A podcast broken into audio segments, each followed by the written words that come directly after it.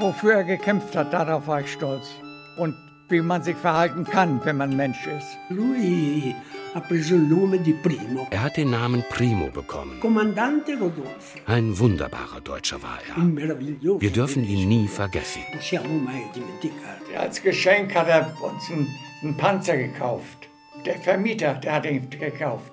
Und Papa hat ihn gesehen, da hat er den Panzer genommen und aufs Fenster geschmissen. D'inverno Im Winter ist er rausgegangen, sich waschen. Den Rücken, den Hals, das Gesicht. An einem Bergbrunnen. Der war gefroren. Auf jeden Fall war er gegen den Krieg. Rudolf Jakobs. Rudolf Jakobs ist mir ans Herz gewachsen. Ein Vorbild. Wir haben große Namen in Bremen, aber ich finde, da gehört er auch rein in diese Reihe. Kommandante Rodolfo, der Partisan aus Bremen, ein Wehrmachtssoldat im italienischen Widerstand. Feature von Ulrike Petzold. Kapitel 1 Eine Entdeckung zwischen Ligurien und Bremen. Attenzione! Treno in transito al binario 3. Allontanarsi dalla linea gialla. Italien, Sommerurlaub 2018. Am Bahnhof des Dörfchens Framura an der ligurischen Küste nahe den berühmten Cinque Terre entdecke ich neben dem Fahrplan Genua La Spezia ein kleines vergilbtes Plakat. Rudolf Jakobs. Bremer, Wehrmacht, Partigiano lese ich darauf. Und den Hinweis auf eine Veranstaltung mit ehemaligen Partisanen, die kurz zuvor hier im Dorf stattgefunden hat. Daneben das Foto eines dunkelhaarigen Mannes, vielleicht Mitte 30, mit markanten Gesichtszügen. Wie? Bremer? Partigiano? Ein Bremer Soldat, der bei den italienischen Partisanen war?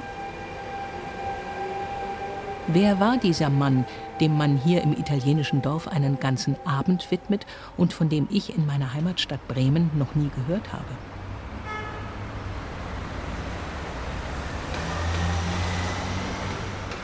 Einen Tag später begegne ich wieder Rudolf Jakobs beim Ausflug ins Städtchen Sarzana in der Nähe der Hafenstadt La Spezia. An einem etwas verfallenen ehemaligen Hotel entdecke ich an einer Portalsäule eine marmorne Gedenkplatte.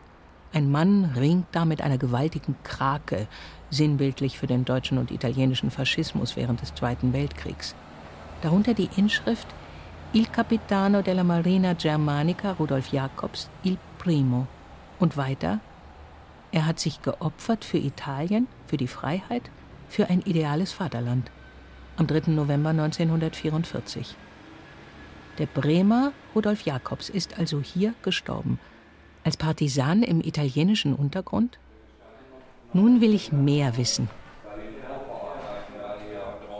Zurück in Bremen begebe ich mich auf die Spur von Rudolf Jakobs und stoße dabei auf Gerd Meyer, den ehemaligen Leiter des Bürgerhauses in Fegesack. Seit Jahren beschäftigt er sich mit der Geschichte des Bremer Partisans.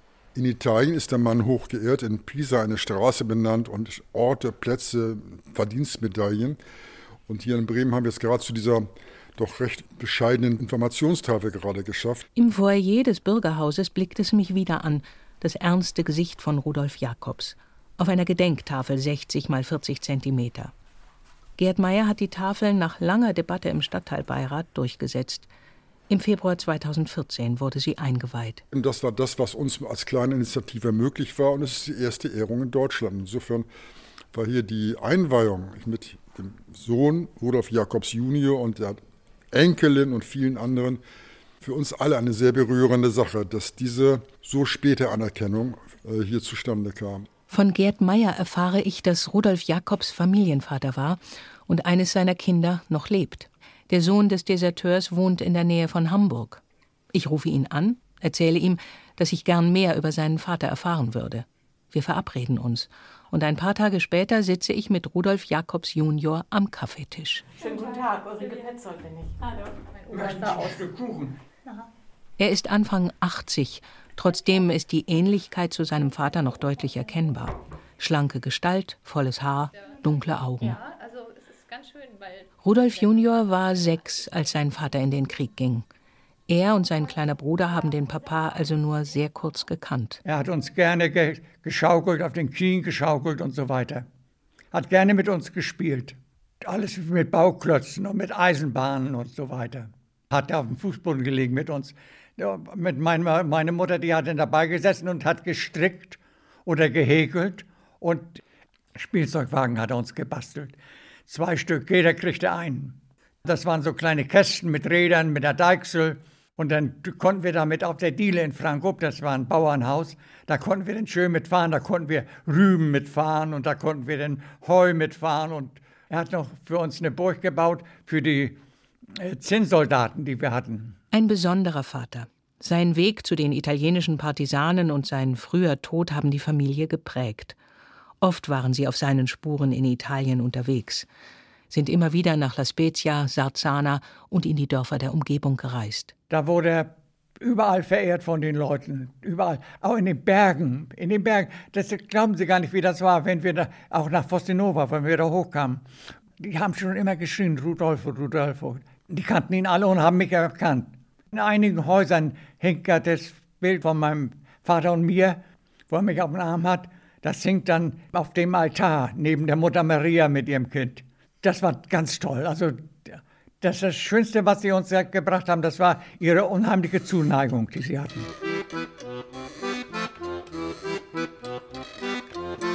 Ich beschließe, wieder nach Italien zu reisen begebe mich auch auf die Fährte dieses ungewöhnlichen Deutschen, dieses Bremer Soldaten, der nicht nur des Krieges müde war und desertierte, sondern auch auf der Seite Italiens für das Ende der Hitler-Diktatur gekämpft hat, der sich als Desertore tra Partigiani verstand, als Deserteur unter den Partisanen.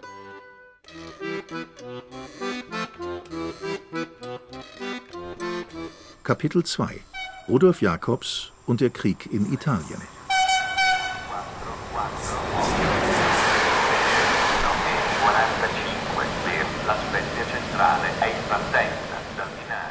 Mit dem Zug fahre ich im Sommer 2018 vom Dörfchen Framura durch viele Tunnel und entlang der spektakulären Küste der Cinque Terre in die Hafenstadt La Spezia. Hier war Rudolf Jakobs 1943 und 1944 stationiert. Von dort geht es mit dem Bus zur Bucht von Lerici und dann bergauf ins Dorf Puglia, wo der Bremer Marineoffizier in einer Villa gewohnt hat. In der Dorfbar frage ich nach dem Bremer Widerstandskämpfer. Der Besitzer, um die 40, weiß sofort Bescheid. Ja, da war damals dieser deutsche Offizier, Il Tedesco. Der ist zu den Partisanen gegangen. Guter Mann, sagt er. Heute, erzählt er, wohnt in der Villa eine betagte Comtessa mit ihrem Diener. Der Palazzo ist versteckt hinter Hecken, hohen Eichen, Pinien und Zypressen. Als ich vor der Eingangstür stehe, drücke ich zaghaft auf die Klingel. Doch niemand öffnet die Tür. Ich nehme ein Foto aus der Tasche, das ich von seinem Sohn bekommen habe. Es zeigt den schlanken 30-jährigen Jakobs 1944 auf der Terrasse der Villa, die damals von den Nazis beschlagnahmt wurde. Mit seinem Adjutanten und einem Major steht er da. Jakobs, das volle dunkle Haar nach hinten gekämmt, Hemdkragen der hellen Sommeruniform offen, die Ärmel aufgekrempelt. Er lehnt lächelnd an der Brüstung der Terrasse hoch über dem Mittelmeer, als wäre er hier nur im Italienurlaub. Rudolf Jakobs wird erst spät zur Wehrmacht eingezogen.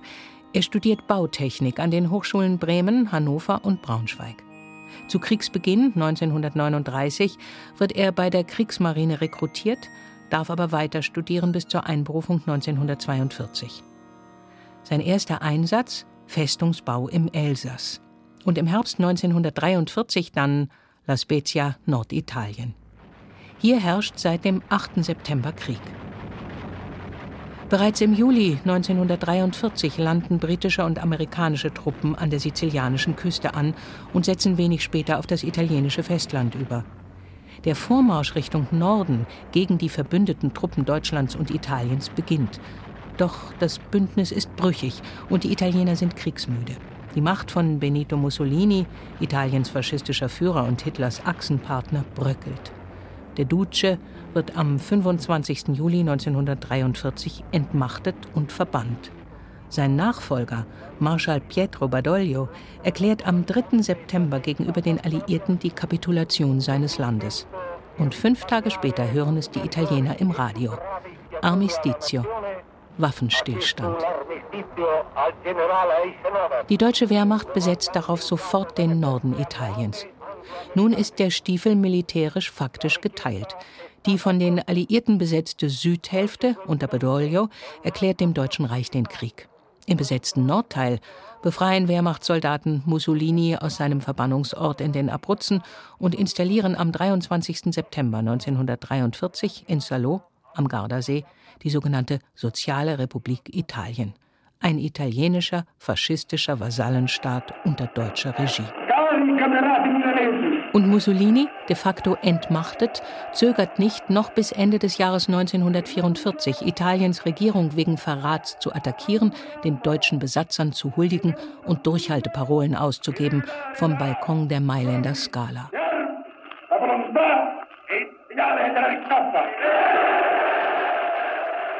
Ab 1944 werden an der nördlichen Kampflinie zwischen Rimini und La Spezia die Angriffe der Alliierten heftiger. Der NS-Rundfunk berichtet: An der Ostküste des Golfes von Genua wurde ein nordwestlich La Spezia gelandeter nordamerikanischer Kommandotrupp im Kampfe niedergemacht. Kampffähren der Kriegsmarine wehrten im Golf von Genua Angriffe britischer Schnellboote ab. Deutsche und italienische Jäger brachten über Norditalien zwölf nordamerikanische Flugzeuge zum Absturz. Die deutsche Wehrmacht in Italien ist eines der Forschungsgebiete des Historikers Lutz Klinkhammer. Ich treffe ihn in Rom im dortigen Deutschen Historischen Institut. Die Wehrmacht versuchte, möglichst wenig Boden in Italien preiszugeben. Das Land wurde ausgebeutet, 600.000 zur Zwangsarbeit in Deutschland eingesetzt. Das war eine riesige Kriegsbeute, die man machte. Also das war eine sehr brisante Gegend ganz in der Nähe des Standortes von, von Rudolf Jakobs. Genau deshalb sind hier die Technikkenntnisse von Kapitänleutnant Jakobs gefragt. In La Spezia leitet er das Ingenieurkorps der Kriegsmarine bei der Aufrüstung der Festungsanlagen und Verteidigungswelle. Die Wehrmacht befürchtet hier eine Landung der Alliierten. Zugleich aber kämpfen die Deutschen erbittert gegen den größten inneren Feind im Land, gegen die Resistenza. Die Resistenza, das sind die italienischen Partisanen. Sie kämpfen für das Ende des Krieges und gegen das deutsch-italienische Bündnis. Sie bilden bewegliche Brigaden, verüben Sabotageakte auf deutsche Militärzüge und Gebäude und stecken nachts Antikriegsflugblätter in die Briefkästen. Sie befreien Folteropfer und Gefangene, retten Menschen vor der Deportation in deutsche Lager oder verstecken desertierte Soldaten. Ihr Feind der Nazifaschismo. So nennen die Italiener bis heute die faschistische Doppelherrschaft aus deutscher Okkupation und Mussolinis Vasallenrepublik. Kommunisten, Konservative, Christen schließen sich an. Männer und Frauen aus Städten und Dörfern, Fahnenflüchtige aus Mussolinis zwangsrekrutierter Armee und auch viele deutsche Soldaten sind unter den Deserteuren. Insgesamt kämpfen im Sommer 1944 rund 80.000 als Partigiani im italienischen Widerstand. Ihre Attacken binden 15 Divisionen der Wehrmacht, bis zu 300.000 Mann also, die die Partisanen in exzessiven Durchkämmungsaktionen jagen. Die Wehrmacht hat diese Partisanen entweder in Kampfhandlungen erschossen, teilweise auch direkt nach der Gefangennahme vor Standgerichte gestellt, als Freischärler hingerichtet oder in die nationalsozialistischen Konzentrationslager gebracht. Also die Zahl derjenigen, es gab 23.000 Italiener, die in die NS-Konzentrationslager deportiert worden sind. Davon war ein großer Teil Partisanen. Es ist einer der blutigsten Feldzüge des Krieges, schreibt der italienische Historiker Carlo Gentile. 70.000 bis 80.000 Menschen fallen ihm zum Opfer. Die sogenannten Vergeltungsaktionen gegen die Bevölkerung sind besonders brutal. Zivilisten müssen für jede Aktion der Partisanen mit dem Leben büßen. Kommt ein deutscher Soldat durch sie ums Leben, werden mindestens zehn Zivilisten erschossen. 1944, Deutsche Wochenschau. Im italienischen Grenzgebiet. Ein mit Flak bestückter improvisierter Panzerzug fährt zum Einsatz in das Bandengebiet. Auf eine im Gebirge erkannte Bandenkolonne wird das Feuer eröffnet. Im Schutze der Flakwaffen gehen Gebirgsjäger der Polizei und Grenadiere der Waffen-SS gegen die Widerstandsnester vor. Truppen des Heeres erklimmen in mühevollem Aufstieg eine Höhe, um von dort aus von Banditen besetzte Häuser anzugreifen. Die sich noch wehrenden Reste der Banditen werden im Nahkampf niedergemacht. Bandenbekämpfung, Säuberungsaktion, Sühnemaßnahme. So nennen die Nationalsozialisten den Terror gegen die Bevölkerung. An der Tagesordnung Erschießung und öffentliche Ausstellung der Leichen, Folter, Deportation und das Abbrennen ganzer Dörfer. Ich suche im Militärarchiv in Freiburg, wo die Dokumente der Wehrmacht archiviert sind, nach Vorfällen in der Region von La Spezia, dem Einsatzort von Rudolf Jakobs. In einem der Kriegstagebücher listet der Berichterstatter penibel auf. 7.8.1944, 20 Uhr, sechs Kilometer hinter La Spezia Richtung Sestri Levante, PKW der Propagandakompanie Genua von Partisanen beschossen. Leutnant Mais und Fahrer tot. Ein Säuberungsunternehmen ist bereits für die Nacht ausgesetzt. 17.09.1944. Transport von 23 Personen von Banditen bei Di Baccia, neun Kilometer nordwestlich La Spezia, beschossen. Ein Soldat verwundet. Als Sühnemaßnahme Ort großenteils niedergebrannt. 25.09.1944, 18.05 Uhr. Unteroffizier heute, sieben Kilometer östlich La Spezia, erschossen aufgefunden. Als Sühnemaßnahme zehn Geiseln erschossen. 8.10.1944, 12.05 Uhr. Nach Angaben Heer hat Beschießung von Partisanen starke Entlastung gebracht. Großunternehmung gegen Partisanen Nähe La Spezia. Immer wieder löschen SS und Wehrmacht ganze Dörfer aus. Vallucciole bei Florenz, Sant'Anna di Stazzema bei Lucca und vor allem Marzabotto bei Bologna sind Orte des Grauens, die sich in das Gedächtnis Italiens und Europas eingebrannt haben. 23.000 Zivilisten wurden Opfer dieses blutigen Feldzuges. So verzeichnet es der Atlante delle Stragi Naziste e Fasciste, ein Atlas der nazifaschistischen Massaker vom Mailänder Forschungsinstitut Ferruccio Parri. Dieser blutige Besatzungsterror, die Gewaltexzesse und Massaker waren damals bekannt. Sie entsprachen der offiziellen Linie der Heeresführung, also wusste Rudolf Jakobs davon. Und er wird wahrscheinlich erschüttert gewesen sein. Er, der geprägt ist von seiner feinsinnigen, liberalen und NS-kritischen Familie in Bremen.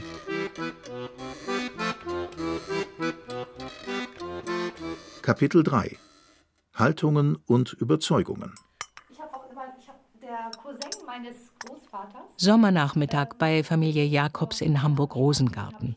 Kaffee und Butterkuchen auf dem großen Esstisch, Blick in den Garten mit Birken, Rosen und Hortensien. Am Tisch drei Generationen. Rudolf Jakobs Junior, seine Tochter Claudia und Enkelin Silvia.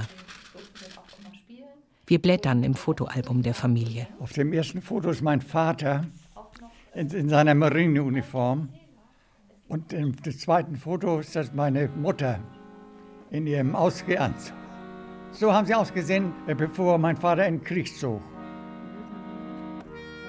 Am 26. Juli 1914 ist er als Rudolf Heinrich Otto Max Jakobs zur Welt gekommen.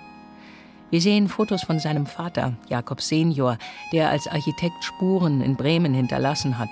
Das alte Postamt 5 zum Beispiel, das Parkhotel oder das Haus am Markt. Auf der nächsten Seite des Albums ein verblichenes Schwarz-Weiß-Foto. Drauf zu sehen Rudolf, der Sohn, als Matrose in Wilhelmshaven bei der Handelsmarine. Ist das Papa? Dann eine Postkarte aus Santa Cruz, Gruß von großer mein, Fahrt. Ja, mein Vater der ist jetzt zur See gefahren. Ne? Rudolf, der Student. Mit der Handelsmarine. Die Verlobung mit Hertha, der Bauerntochter aus dem alten Land. Das sind wir irgendwo in der Heide. Das Wohnzimmer in Bremen, Misslerstraße 10, die erste gemeinsame Wohnung. Das ist Papa, ja. Papa Dann mit uns beiden. Rudolf Junior, geboren 1937. Da bin ich mit meinem, mit meinem Chevrolet. Das Hochzeitsbild der Eltern 1938. Und der zweite Sohn, Wilhelm, der ein Jahr später geboren wird. Das bin ich und das ist mein Bruder. Die Hemmstraße 313 in Bremen-Findorf, wo die junge Familie kurze Zeit lebt, bis sie nach Frankop ziehen. Ein Dorf im alten Land bei Hamburg. Das ist Papa, wo er mich auf den Arm hat. Gefällt mir sehr gut. Das ist das Bild, das auch in, in Italien hängt. Sein Temperament, das, er war im Verhältnis ruhig und still in sich hineingezogen, so ein bisschen. Sehr ruhig, sehr ruhig und sehr ausgeglichen. Die letzten Jahre bis zu seiner Einberufung arbeitet Rudolf Jakobs in Hamburg-Altona als Architekt und hat Zeit für seine zwei kleinen Jungs. Als Geschenk hat er uns einen, einen Panzer gekauft. Der Vermieter, der hat ihn gekauft. Und Papa hat ihn gesehen, da hat er den Panzer genommen und dem Fenster geschmissen. Da war der weg. Das mochte er nicht haben, dass die Kinder mit Panzersachen arbeiten oder mit, mit Wehrmachtssachen arbeiten. Ach so, und dann war ein Winter war er da, da lag sehr, sehr viel Schnee. Und dann, wir haben in Frankfurt haben wir so einen hohen Deich, der ist so ungefähr sechs, sieben Meter hoch. Und dann sind wir da mit seinem, mit dem richtigen Schlitten, sind wir dann da runtergerodelt. Alle auf einem Schlitten. Vater und wir beiden Jungs. 1942 wird der junge Vater einberufen zum Festungsbau im Elsass. Die Familie kommt mit. Und da, da wurden die Juden, die wurden gerade verfolgt. Das, das ging gerade los. Und da hat Papa schnell einen nach Frankreich auf die französische Seite gebracht. Und da hat er zur Mutti auch gesagt, also pass mal auf, wenn ich nicht wiederkomme oder mach dir keine Gedanken, wenn ich später wiederkomme. Auf jeden Fall war er gegen den Krieg. Und äh, das fanden wir auf jeden Fall richtig. Denn mein Großvater hier in Frankfurt hat auch gegen Hitler gekämpft. Der hat zum Beispiel Hamburger Juden versteckt im Heuhaufen. Im Herbst 1943 wird Rudolf Jakobs an die italienische Front versetzt. Erstmals trennt sich die Familie. Hertha zieht mit den Kindern nach Hause, aufs Land bei Hamburg, aus Angst vor Bombenangriffen. Sohn Rudolf erzählt von der letzten Begegnung mit seinem Vater. Fast 80 Jahre ist das her. Da sind wir nach Frankfurt gefahren und haben wir in Neugraben, da war ein Bahnhof, da haben wir gesessen und da haben wir, mit, haben wir meinen Vater getroffen. Da kam er nur für Offizierskleidung an. Und dann da war er also schon in Italien gewesen. Heimaturlaub, ja, aber nur einen Tag. Wir haben der, im Wartesaal gesessen und haben geweint. Mein Vater weiß ich nicht, aber wir Kinder auf jeden Fall, weil er gleich wieder los musste oder sein Zug von Hamburg aus wieder zurückging. Zurück an die Front in Norditalien. Und dort am Standort La Spezia verhält sich Marineoffizier Jakobs untypisch für einen deutschen Besatzer.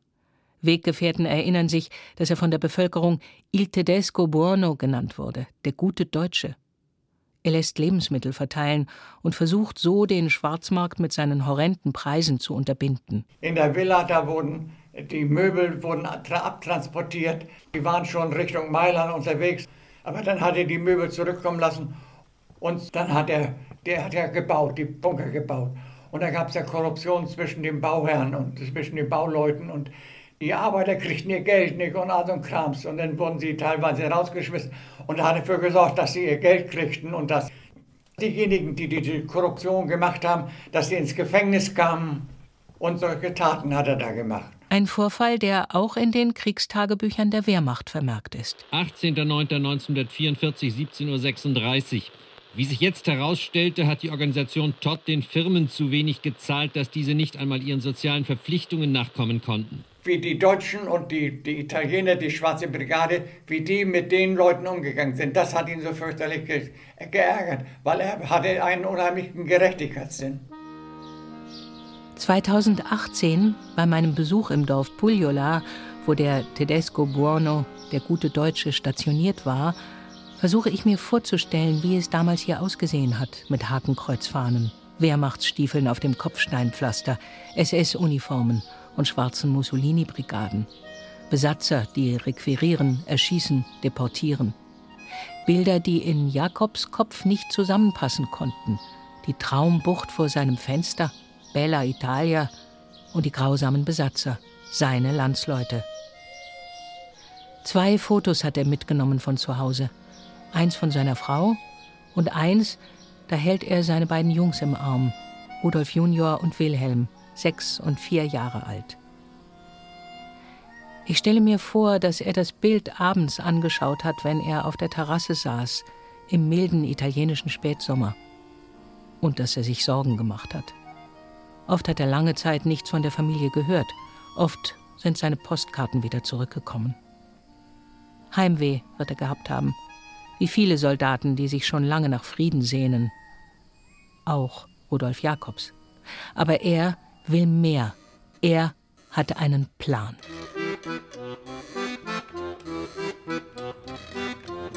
Kapitel 4 Als Deserteur bei den Partisanen Am Morgen des 3. September 1944 verlässt er seine Dienstvilla in Puglia bei Spezia, bewaffnet und in voller Uniform, im Armeewagen und mit seinem Adjutanten.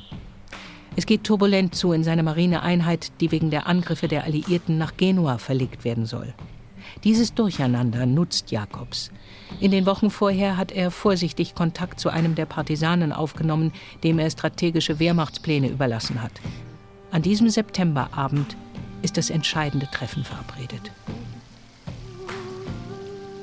An einer Furt des Flüsschens Calcandola bei Sarzana wartet Piero Galantini, Deckname Federico, der Kommandante der Partisanenbrigade Ugo Muccini, mit zwei seiner Leute auf Jakobs.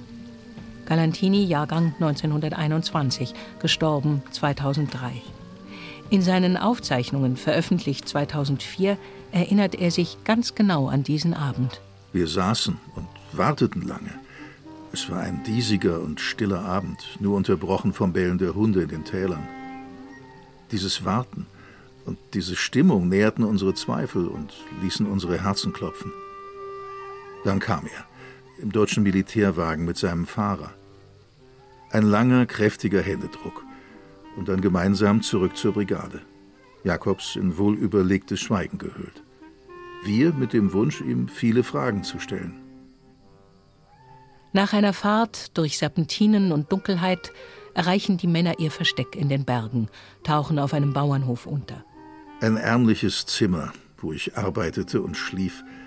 Mitternacht war vorüber, und im bleichen Kerzenschein sah ich mich einem hellen und offenen Gesicht gegenüber, mit festem Blick aus leuchtend blauen Augen, mit einer markanten Narbe an der oberen Lippe, die seinem Gesicht einen Zug von Schmerz und Bitterkeit verlieh. Er umarmte mich lange, als wären wir zwei alte Freunde, die sich nach langer, schmerzlicher Trennung wieder treffen. Wir haben uns sehr gut kennengelernt, weil wir nahe beieinander schliefen und uns nachts viel erzählt haben, bis uns der Schlaf übermannte.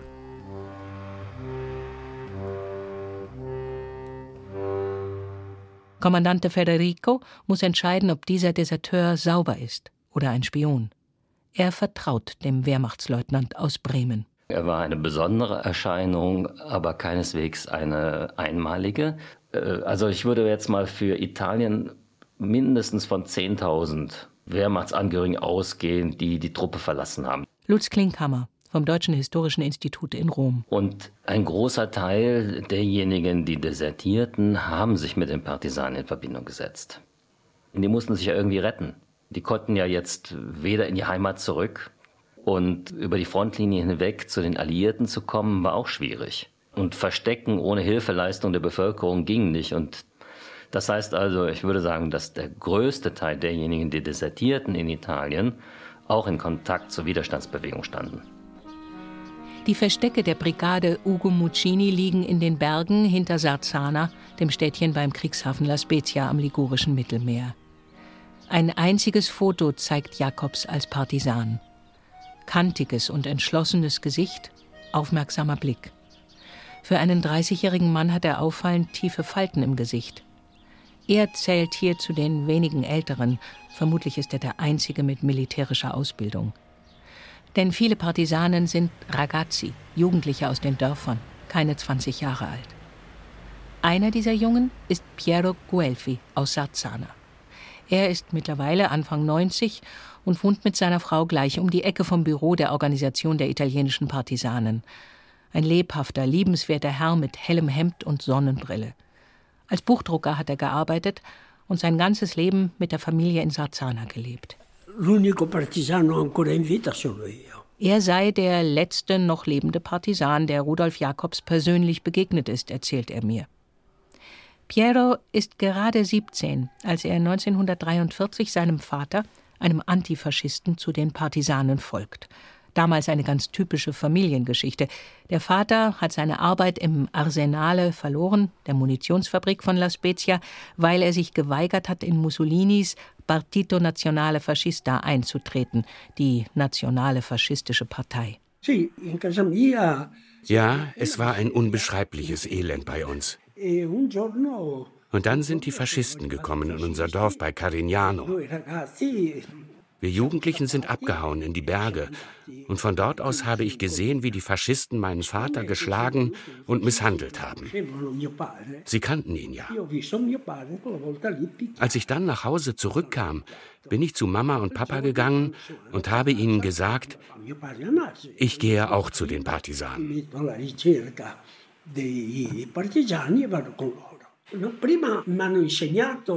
Am Anfang haben sie mir dort beigebracht, wie man das Geschirr abwäscht. Ich war also Küchenjunge und habe alles gespült, aber dann, so nach und nach, bin ich ungeduldig geworden und habe gefragt, wann bekomme ich denn auch eine Waffe? Bis eines Tages der Kommandante sagte, hier komm. Und dann haben sie mir eins der Gewehre gegeben. Piero ist Kurier. Er kennt jeden Pfad in den Bergen und bringt Geheimpapiere in die Stellungen der Partisanen, oft nach Canepari, hinter Sarzana. Und dort trifft er fast jedes Mal Il Primo. Das ist der Tarnname von Rudolf Jakobs. E ich habe ihn oft getroffen, sehr oft. Ich erinnere mich an seine unglaubliche Art. Der ist im Winter rausgegangen, um sich zu waschen. An einem Brunnen, wo das Wasser quasi gefroren war. Es war sehr, sehr kalt. Und da hat er sich gewaschen mit nackter Brust. Aber wenn er mich gesehen hat, dann hat er mich gerufen. Piero, Piero hat mich gegrüßt. Wie geht es? Wollen wir frühstücken? Post für mich dabei. Nein, Kommandante, nichts dabei, sagte ich dann. Es war eine sehr schöne Beziehung. Einmal hat er mir das Foto seiner Frau gezeigt und der kleinen Söhne. Ganz besonders war das. Weil er der erste Deutsche bei uns war, hat er den Namen Primo bekommen. Und Kommandante Rodolfo. Ein wunderbarer Deutscher, den wir nie vergessen dürfen. Eine Ausnahmeerscheinung. Kurier war Piero, weil er noch so jung war. Meistens waren allerdings Mädchen und Frauen als Staffette unterwegs, denn sie wirkten weniger verdächtig als Männer. Eine ganz schnelle war Giovanna Quadrieri. Ich besuche sie im Sommer 2018 in Reggio Emilia, 150 Kilometer nördlich von La Spezia, eine Gegend, die 1944 ebenfalls direkt an der Kriegslinie lag. Giovanna ist auch Anfang 90, eine zierliche Dame in Spitzenbluse und roter Strickjacke. Der Tisch, an dem wir sitzen, ist gedeckt mit feinem Porzellan. Es gibt Kaffee, Antipasti und Prosecco. Giovanna, von den Engländern nach dem Krieg für ihren Mut ausgezeichnet, war gerade mal 15 Jahre alt, als sie unter dem Decknamen Libertà als Staffetta loslief. Ich bin früh am Morgen losgelaufen, immer allein. 60 Kilometer jeden Tag. Ich hatte kleine Zettelchen mit wichtigen Nachrichten dabei, meist auf Zigarettenpapier, weil das so schön dünn ist. Und darauf standen dann Namen von Deutschen oder der Tag, an dem sie eine Razzia planten. Und hinterher habe ich diese Zettelchen meistens aufgegessen. Und dann habe ich Schuhe bekommen. Die waren mir aber viel zu groß. Und der Schuster hat mir dann ganz kleine und leichte daraus gemacht. Ich war oft bei ihm, weil die immer wieder repariert werden mussten. Und natürlich hatte ich Angst. Aber zugleich habe ich mich auch sicher gefühlt. Ich habe die Berge angeguckt und die kleinen Pfade, die mir ja so vertraut waren. Und das hat mir wieder Mut gemacht. Ich habe unterwegs einfach nicht an die Zettelchen gedacht. Der einzige Gedanke war eigentlich gehen, laufen, laufen. Diese Ragazzi wie Piero und Giovanna haben früh eine gewaltige Verantwortung übernommen. Sie haben Tote gesehen und mussten mit Lebensgefahr und Angst fertig werden. Auch Piero.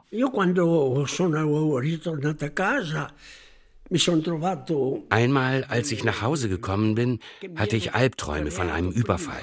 Da bin ich im Wald plötzlich auf eine Leiche gestoßen, die war völlig schwarz, der Kopf leer.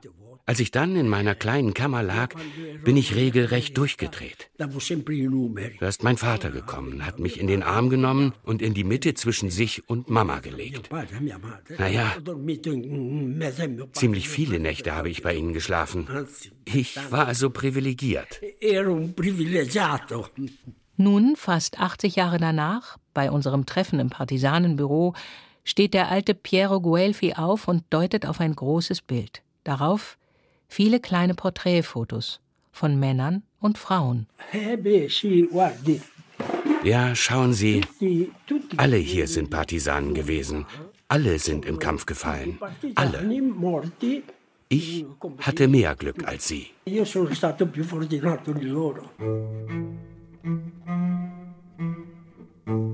Schätzungsweise 40 bis 50.000 Partisanen sind ums Leben gekommen. Bis heute werden sie in Italien als Helden der Befreiung gefeiert. Doch ohne die Unterstützung der Alliierten hätten sie das auf keinen Fall geschafft, sagt der Historiker Lutz Klinkhammer. Aber nach Kriegsende konnte man dann sagen, wir sind eben der Beweis für das bessere Italien. Wir haben gezeigt, dass man den Faschismus von innen heraus stürzen kann.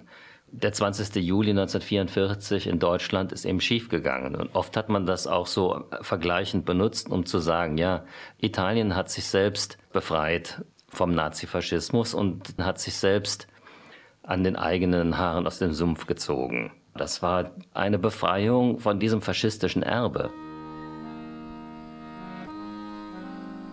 Rudolf Jakobs war verzweifelt angesichts der Massaker der Wehrmachtssoldaten, fühlte Ohnmacht und Schuld. Und dann trifft er in einem Augenblick innerer Freiheit seine Entscheidung. Sein Kommandante und Freund Piero Galantini hat es in den Aufzeichnungen so vermerkt. Mir hat er gesagt, er wäre glücklich, wenn er sterben könne und wenn dieses Opfer den Krieg auch nur um ein paar Minuten verkürzen könnte.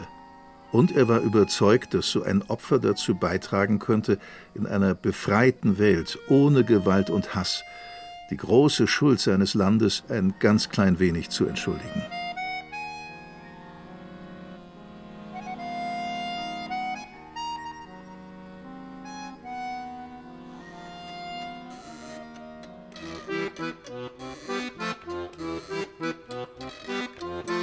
Kapitel 5 der Überfall und die Folgen.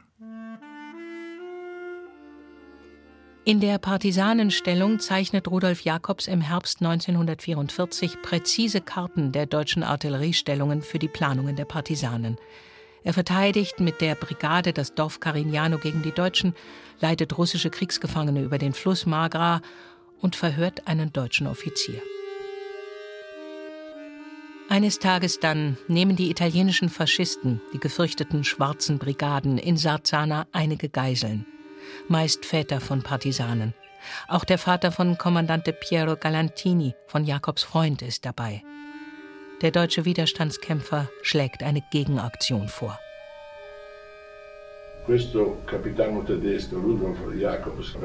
Er hat angeboten, die schwarzen Brigaden in Sarzana anzugreifen, auch weil wir Angst um unsere Eltern hatten.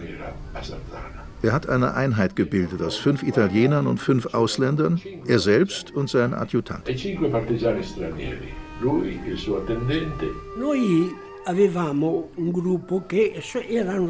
Wir hatten in den Stellungen Lose gezogen, wer die Gruppe begleiten sollte. Und glücklicherweise war ich auch dabei. Bevor er losging, hat Jakobs mir ein Foto gezeigt mit seinen zwei Söhnen. Kleine Kinder, und ihm stiegen die Tränen in die Augen. Dann prüfte er sein Maschinengewehr. Es funktionierte einwandfrei. Und als er ging, sagte er zu mir, Federico, entweder sterbe ich oder der Kommandant dort unten. Der Sitz der Schwarzen Brigaden ist in einem ehemaligen Hotel im Stadtzentrum. Hier werden ihre Gegner verhört und gefoltert. Am 3. November 1944 zur Abendbrotzeit zieht Kommandant Rodolfo mit seinen Leuten los. Zehn Männer gegen 70. Und Piero Guelfi, der junge Kurier der Partisanen ist Teil der Nachhut, die Jakobs absichern soll. Rodolfo wollte nicht, dass wir in Schwierigkeiten kommen. Deshalb hielten wir uns ziemlich auf Abstand. Weil ich mit meinen 17 Jahren wieder der Jüngste war, haben die anderen mich immer ganz nach hinten geschoben.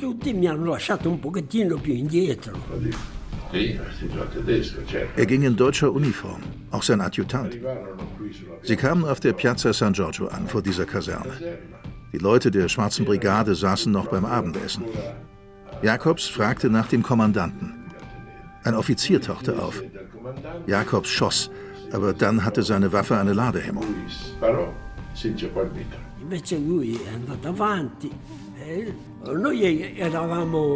Er ist nach vorne gegangen. Wir waren vielleicht 40 Meter entfernt. Und ich habe gesehen, wie Rodolfo an die Tür geklopft hat, wie er dann sofort geschossen hat und wie ihn dann die Faschisten erschossen haben. Die anderen Partisanen flohen. Der Adjutant wurde verletzt. Er hat uns später alles in den Bergen erzählt. Und so ist Rudolf Jakobs gestorben. Ja, er war eine so noble Person. Die Wehrmacht hat auch hierüber Buch geführt. 3.11.1944, 20 Uhr. Angriff von zwölf Banditen in deutschen Uniformen auf Unterkunft der Brigata Nera in Sarzana, elf Kilometer östlich La Spezia. Angriff abgeschlagen. Ein Mann der Brigata tot, zwei schwer verwundet, ein Bandit tot. Dass es sich bei dem toten Banditen in deutscher Uniform um den Offizier Rudolf Jakobs, Standort Marinekommando La Spezia handelt, ist nicht vermerkt. In den Dokumenten im historischen Archiv La Spezia wird Un ignoto partigiano morto erwähnt, ein unbekannter toter Partisan. Und das blieb er auch nach der Autopsie im städtischen Krankenhaus. Piero Galantini, der Kommandante, hatte für seinen deutschen Freund Rodolfo etwas ganz anderes im Sinn. Ich wollte ihn im Versteck behalten, denn es schien mir, dass Menschen wie er geschützt und aufgespart werden müssten – als kostbares Gut für den Wiederaufbau eines friedlichen Deutschlands. Der Historiker Lutz Klinkhammer ist sich sicher, dass Jakobs wusste, wie riskant, wie lebensgefährlich dieser Überfall sein würde. Dass er in einer sehr tollkühnen Aktion versuchte, jetzt diese Gruppe zu bekämpfen, das spricht für mich in gewisser Weise dafür, dass er bewusst sein Leben aufs Spiel gesetzt hat. Und äh, das könnte durchaus darauf hinweisen, dass er auch zu denen gehörte, die ja bereit waren, sich selbst zu opfern. Vielleicht auch.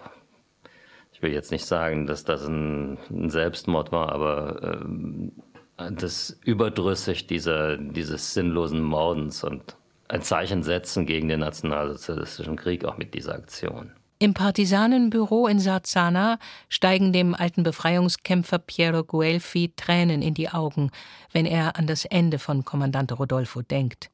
Er dreht sich um zu dem großen Erinnerungsbild für Rudolf Jakobs, das in der Mitte des Raumes hängt.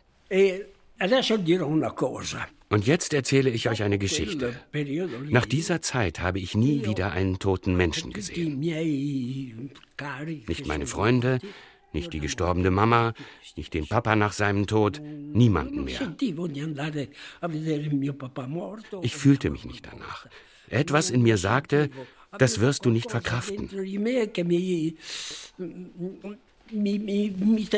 Und ich habe oft darüber geweint, weil ich das feige fand.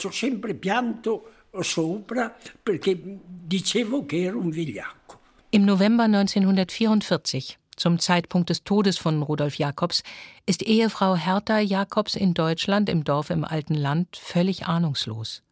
Sie weiß nichts von der folgenschweren Entscheidung ihres Mannes, geschweige denn von seinem Tod 1350 Kilometer entfernt von ihr. Dann liegt Ende 1944 ein Brief im Postkasten von Jakobs Vorgesetztem. Er sei verschollen schreibt der Major, vermutlich in die Hände von Partisanen gefallen, möglicherweise tot. Sohn Rudolf sieht die Zusammenhänge heute ganz klar.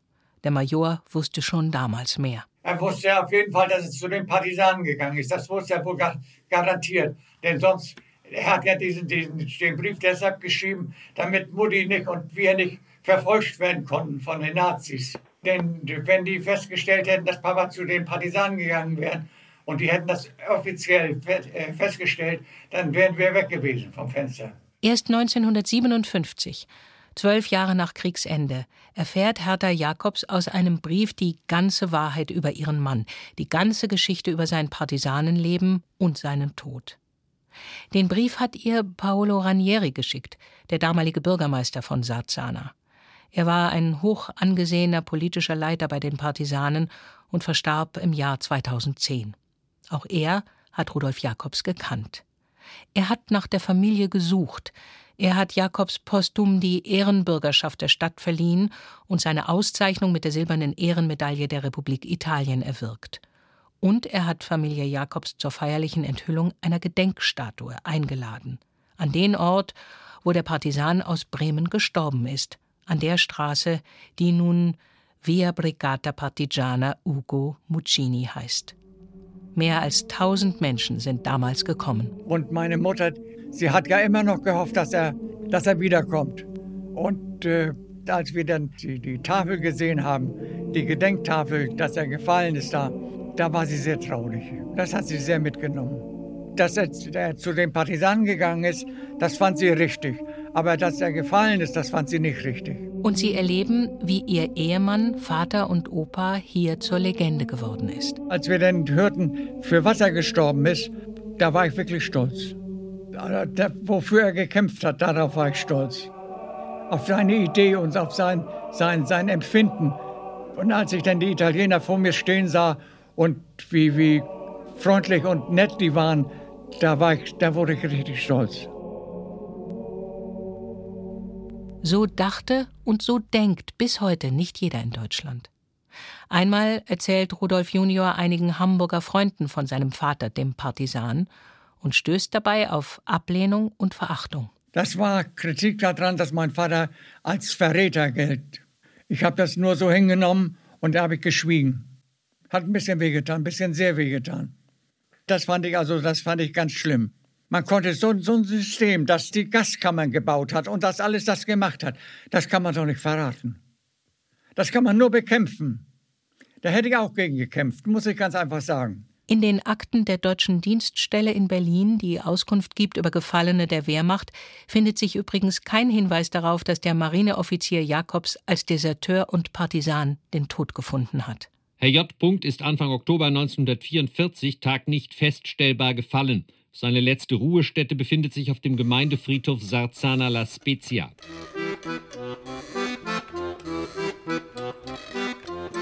Kapitel 6 Sarzana und Bremen Erinnerungen Sommer 2018 der Friedhof von Sarzana am Rande der Stadt. Ich gehe die zypressengesäumten Wege entlang, vorbei an den typischen italienischen Grabhäusern. Suchen muss ich nicht lange. Vom Haupttor führt ein breiter Weg zu einem zentralen Mahnmal. In den Marmor gemeißelt leidende Zivilisten im Krieg und ihre Helfer, die Partisanen. Auf der Rückseite Fotos und Namen der gefallenen Brigadisten. Einer von ihnen? Der Bremer Rudolf Jakobs. Die runde Glasscheibe vor dem vertrauten, ernsten Gesicht ist ein bisschen verwittert. Auf dem Sims stehen frische Blumen. Bei ihrem ersten Besuch in Sarzana 1957 steht Familie Jakobs auch zum ersten Mal an diesem Platz, am Grab des Ehemannes und Vaters, 13 Jahre nach dessen Tod. Ja, das war für mich erhebend. Es war einfach nur erhebend, dass ich da sein konnte, wo mein Vater gewesen ist. Die Entscheidung über die letzte Ruhestätte ist der Witwe Hertha Jakobs nicht schwer gefallen. Sie will, dass die Urne dort bleibt, wo sie ist, in Italien, in Sarzana. Er, er war da ein Ideal und hier war kein Ideal. Hier wurde er sogar er verachtet, ja. Und da hat sie dann gesagt, er bleibt da unten liegen, da wo er geliebt wurde dann auch. Fast 50 Jahre später, 2004, zu seinem 60. Todestag, ist Familie Jakobs wieder da, inmitten vieler Leute aus der Gegend von Sarzana. Auch Claudia, die Enkelin des Bremer Partisan. Aber dann kamen ältere Leute.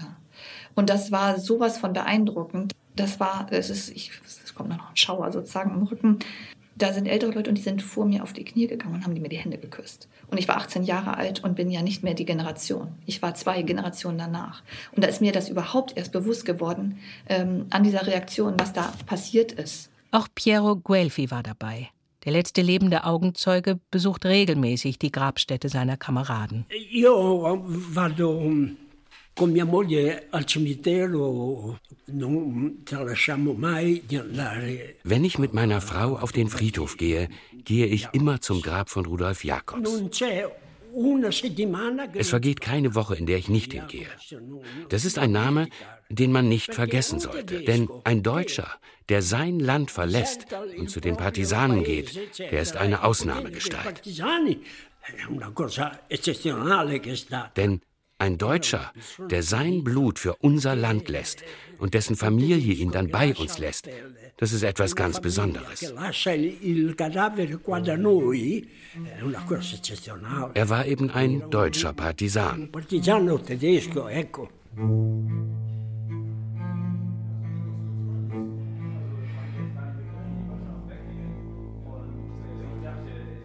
Bremen ein Jahr später, im Sommer 2019. Wieder stehe ich vor der Gedenktafel für Rudolf Jakobs im Bürgerhaus Fegesack mit Gerd Meyer, dem ehemaligen Leiter des Hauses, der mit der Friedensschule Bremen Marzabotto einen deutsch-italienischen Jugendaustausch ins Leben gerufen hat. Er wünscht sich, dass Rudolf Jakobs, an dessen Geschichte in Italien, in Museen, auf Theaterbühnen, in Schulen, Büchern und Filmen erinnert wird, auch in seiner Geburtsstadt Bremen nicht in Vergessenheit gerät. Ganz persönlich für mich ist es schon so etwas wie ein ja, Vorbild, vielleicht zu viel gesagt. Aber ich, ich bin einfach beeindruckt von dieser Konsequenz, dass man eine gewisse, ja, vielleicht Gradlinigkeit behalten sollte und dass man auch, ein, auch mal für etwas einstehen muss, das, auch wenn es unbequem ist. Und diese Leute damals haben wirklich mit ihrem Leben dafür gestanden. Das ist schon etwas, was mich natürlich sehr beeindruckt. Attenzione, informiamo che su questo treno sono attive le telecamere di videosorveglianza. Italien im Sommer 2019. Wieder komme ich in Framura an, wo ich ein Jahr zuvor das vergilbte Plakat von Rudolf Jakobs entdeckt habe. Ich wandere ins Dörfchen Montaretto, hoch über den azurblauen Buchten, umhüllt vom Duft der leuchtend gelben Ginsterbüsche. Bei Enrico, dem Inhaber des kleinen Alimentari des Dorfladens, mache ich Halt und esse ein Schinkenpanino. Wir kommen ins Gespräch und ich erzähle von Rudolf Jakobs. Ja, sagt der 50-Jährige sofort. Den kenne ich. Ja, ich erinnere mich gut an ihn. Er hatte den Mut, für andere einzutreten und die Seite zu wechseln. Das muss, gerade auch in seinem Innersten, hart für ihn gewesen sein. Besonders beeindruckt bin ich davon, wie der deutsche Rudolf Jakobs als Freund zu den Partisanen kommt. Er ist mir ans Herz gewachsen. Ein Vorbild.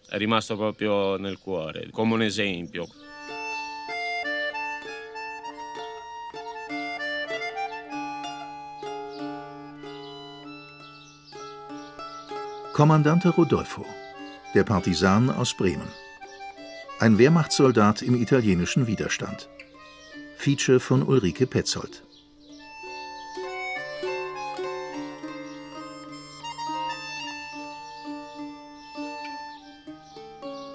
Es sprachen Cornelia Schramm, Peter Meyer-Hüsing, Tobias Nagorny, Holger Postler, Stefan Puls, Jens Schellhaas und die Autorin.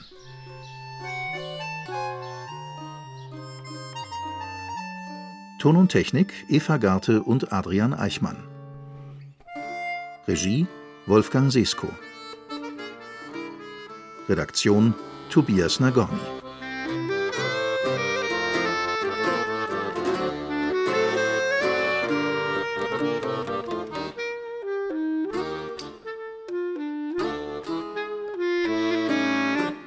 Eine Produktion von Radio Bremen aus dem Jahr 2019.